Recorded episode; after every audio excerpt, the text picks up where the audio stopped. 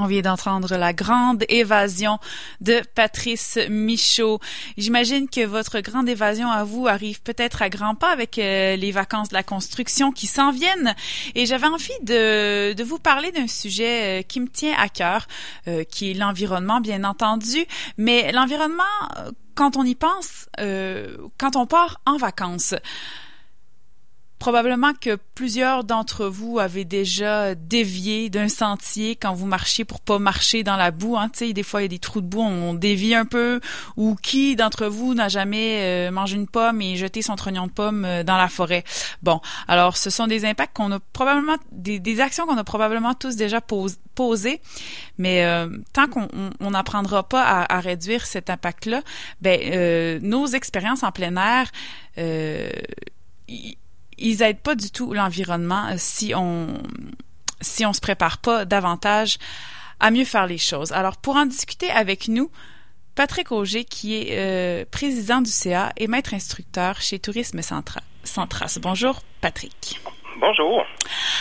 Alors, c'est un, c'est quelque chose qu'on pense pas nécessairement quand on part en, vacances, quand on part en voyage, mais euh, plusieurs gens vont peut-être aller en Gaspésie, vont peut-être aller dans les régions, vont faire du camping, vont faire des randonnées, et puis euh, l'idée c'est de se donner quelques petits trucs déjà pour commencer à penser davantage à l'environnement qu'on emprunte finalement.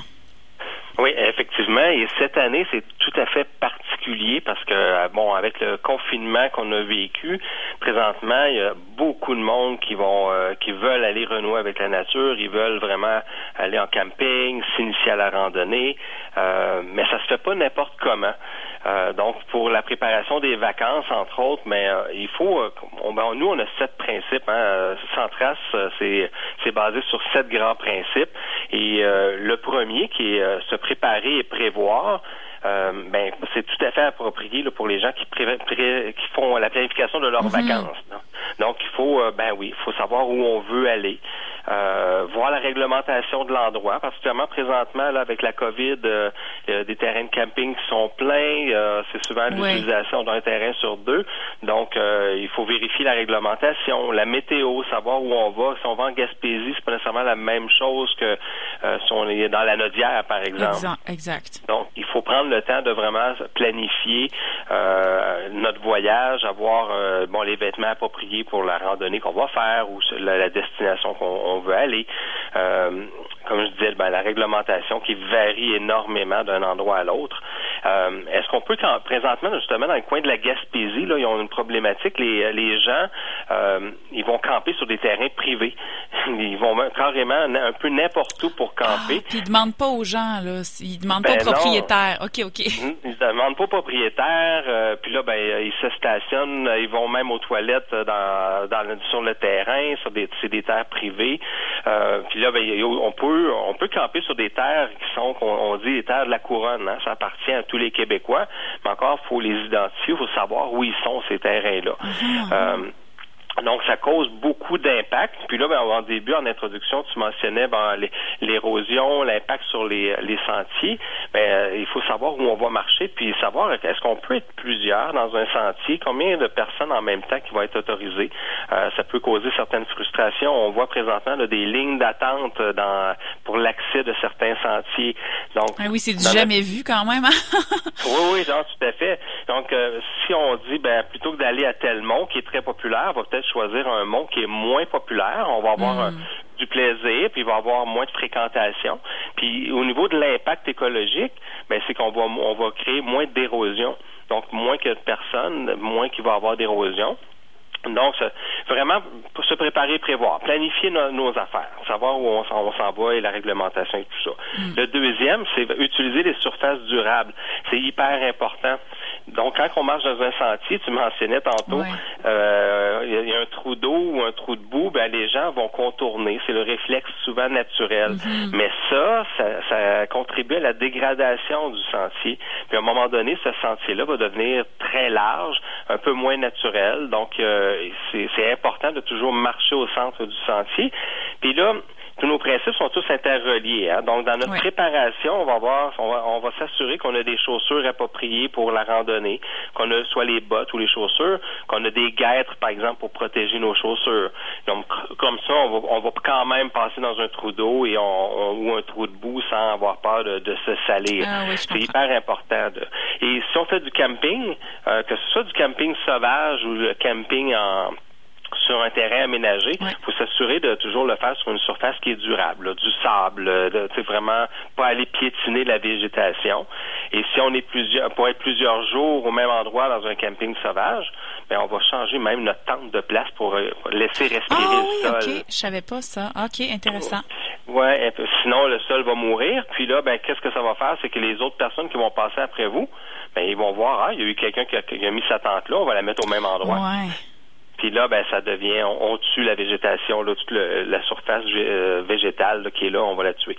Donc, euh, donc s'assurer de marcher sur les surfaces, surfaces durables et camper sur les surfaces durables.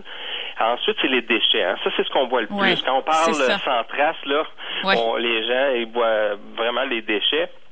C'est sûr qu'il faut toujours les rapporter, les déchets. J'ai l'impression que c'est le minimum, là. Je veux dire, euh, même si on n'a pas les autres points, celui-là me semble que c'est basic, là. C'est la base, là. Tu sais, on devrait même pas devoir en parler, mais bon, voilà, la, vie étant ce qu'elle est, il faut encore en parler de nos jours.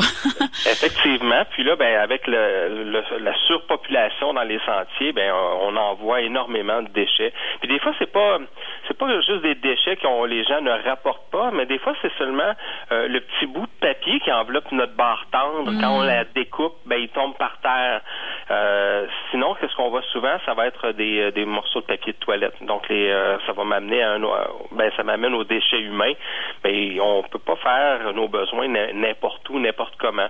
Euh, donc, on laisse, en fait, les gens qui vont faire, qui vont aller uriner dans, dans la forêt, on ne laisse jamais un papier de toilette là. Puis ça, c'est ce qu'on voit souvent, c'est des résidus de papier de toilette qui sont laissés là. Ça prend entre un mois et trois mois à se biodégrader un papier de toilette. Donc, si on le laisse aujourd'hui, ben en septembre, il va commencer à être, euh, il va être, il va être, ça va être un petit morceau tout mouillé de papier de toilette qui va être encore là. Donc c'est désagréable pour les autres euh, visiteurs, mais c'est aussi pour la, faune locale parce que vont, les animaux ont tendance à aller le manger. Hmm. Donc il y a des pathogènes dans l'urine et tout ça. Donc euh, ça c'est pour la, gestion des déchets. Ce qui est encore là lié avec la préparation, si vous voulez pas échapper par, par inadvertance votre morceau de papier de barre tendre, ben dans ce cas-là, à la maison, vous pouvez envelopper, développer en fait vos, euh, vos bartends et les mettre dans un sac réutilisable. Ben oui, en tissu. En tissu ou en, ou en plastique, mais au moins vous allez pouvoir le réutiliser, mais vous échapperez pas un petit bout de papier là, sur le sur le sentier. Euh, intact ce que l'on trouve, ah, ça, aussi, ça a un, grand impact parce que on, on voit une belle roche en forme de cœur, on voit euh, des fleurs puis là, on les prend. Puis le, le ben c'est sûr que le premier impact, c'est le, prochain visiteur, ben il aura pas le même plaisir que vous là quand que vous, vous avez vu la belle roche en forme de cœur. Donc de la laisser là, d'en la prendre en photo et que le prochain visiteur pourra en profiter aussi. Donc ça, c'est intéressant. Oui, c'est intéressant ce point de vue-là de, de pas, pas juste penser à l'environnement, penser aux autres aussi qui vont passer après nous. C'est très, très intéressant. Pour leur, pour leur expérience. Puis aussi, il y, a, souvent des artefacts, un, bois d'un animal, euh, mm. il va avoir des, des plumes. Ben ça aussi, c'est ça reste, ça devrait rester dans la nature, parce que souvent là, on, quelqu'un va, bon, on va prendre un bois d'un orignal par exemple, on le ramène à la maison, c'est beau, qu'est-ce qui va arriver un, jour avec ce bois-là? Ben, il va aller à, la poubelle parce qu'il ne sera plus intéressant à l'avoir à la maison. Ou, euh, ou la, fameuse roche, ben, on, va la, on va l'acheter à un moment donné parce mm. qu'elle aura plus sa place. Elle, aura plus la même relation avec l'individu. Donc, euh, laisser intact ce que l'on trouve. Minimiser l'impact des feux. Ben, on a vu, hein, au lac Saint, ben, oui, autour de chez vous aussi. Euh, dans le coin de Québec, il y a eu des, des, des incendies de forêt récemment. Oui. Donc, euh, euh c'est très important, très, très important de dire, ben, est-ce qu'on a besoin d'un feu aujourd'hui? On n'en a plus vraiment besoin. Aujourd'hui, c'est euh, en cas de survie. Si on a vraiment, on est dans, dans, la forêt, on est perdu, là, on pourrait en faire un.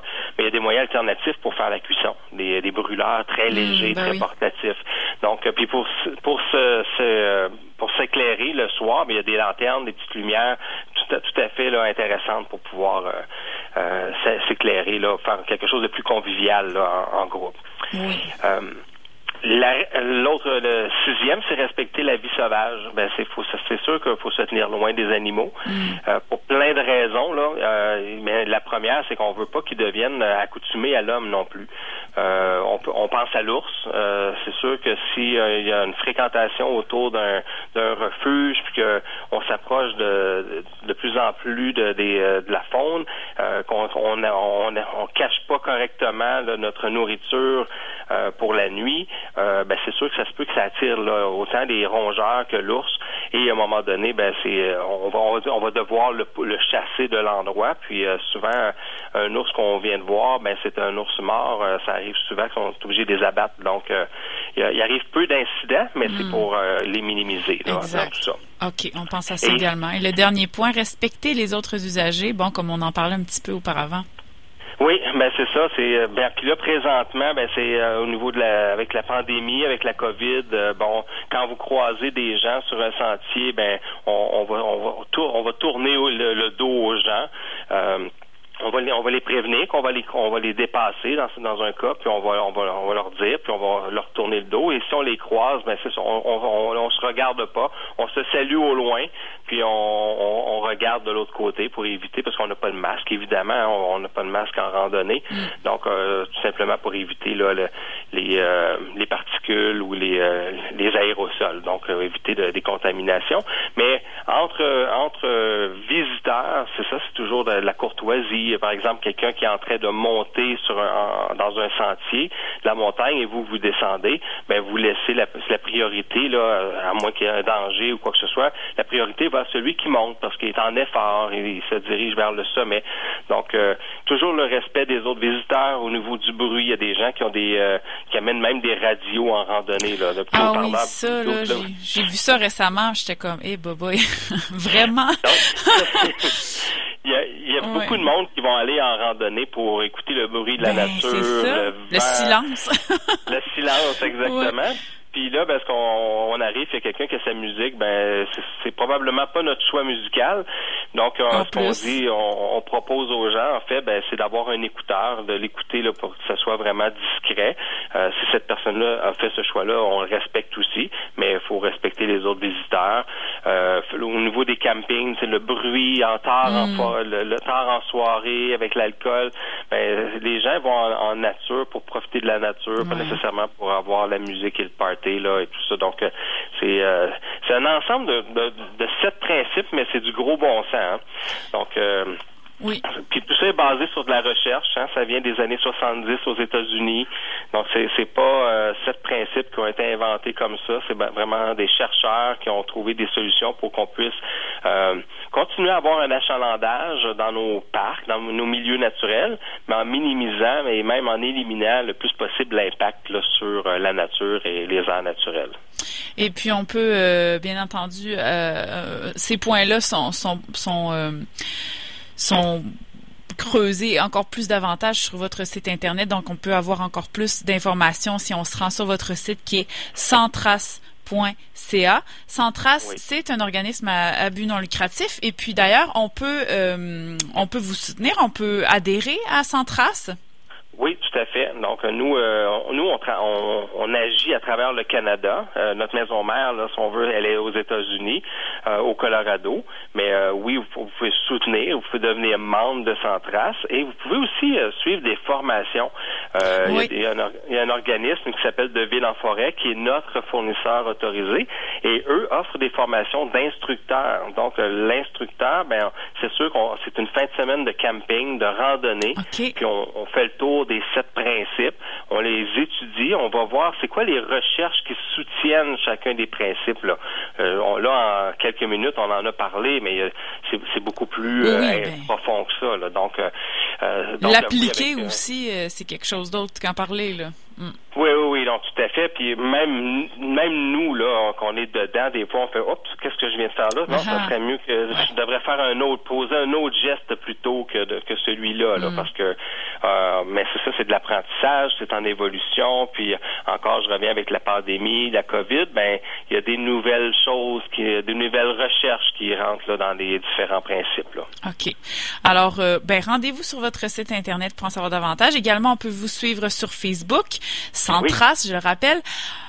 Et puis on essaie de d'appliquer tranquillement les principes euh, le plus qu'on peut pendant qu'on s'en va en vacances dans les belles régions du Québec. Un grand merci Patrick Auger d'avoir été avec nous aujourd'hui. Avec plaisir. Merci beaucoup. Bye bye.